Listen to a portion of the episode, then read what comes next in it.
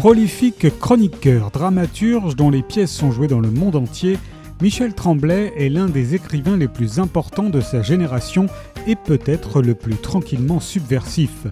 Le cycle des Belles Sœurs, les Chroniques du plateau Mont-Royal et la Diaspora des Desrosiers appartiennent au corpus des œuvres majeures de la littérature francophone actuelle. Toute son œuvre a été publiée en France chez l'EMEAC Actes Sud. Il a même obtenu en 2017 le prix de la Fondation Prince Pierre de Monaco et en 2018 le Grand Prix de la francophonie.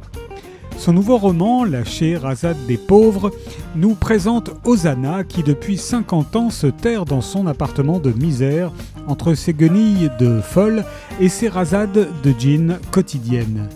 Quand ce vieil extravesti reçoit la visite d'un jeune journaliste qui s'intéresse à la faune des années 70, L'interview d'une heure que celui-ci croyait réaliser avec Claude Lemieux se transforme en un échange d'une semaine avec Osana.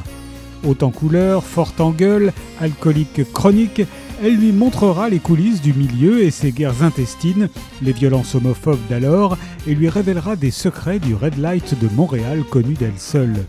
Voici Osana dans toute sa splendeur décorchée vive, la Scheherazade des pauvres, accablé de solitude et d'autodérision pathétique. La Scheherazade des pauvres de Michel Tremblay est parue chez Actes Sud.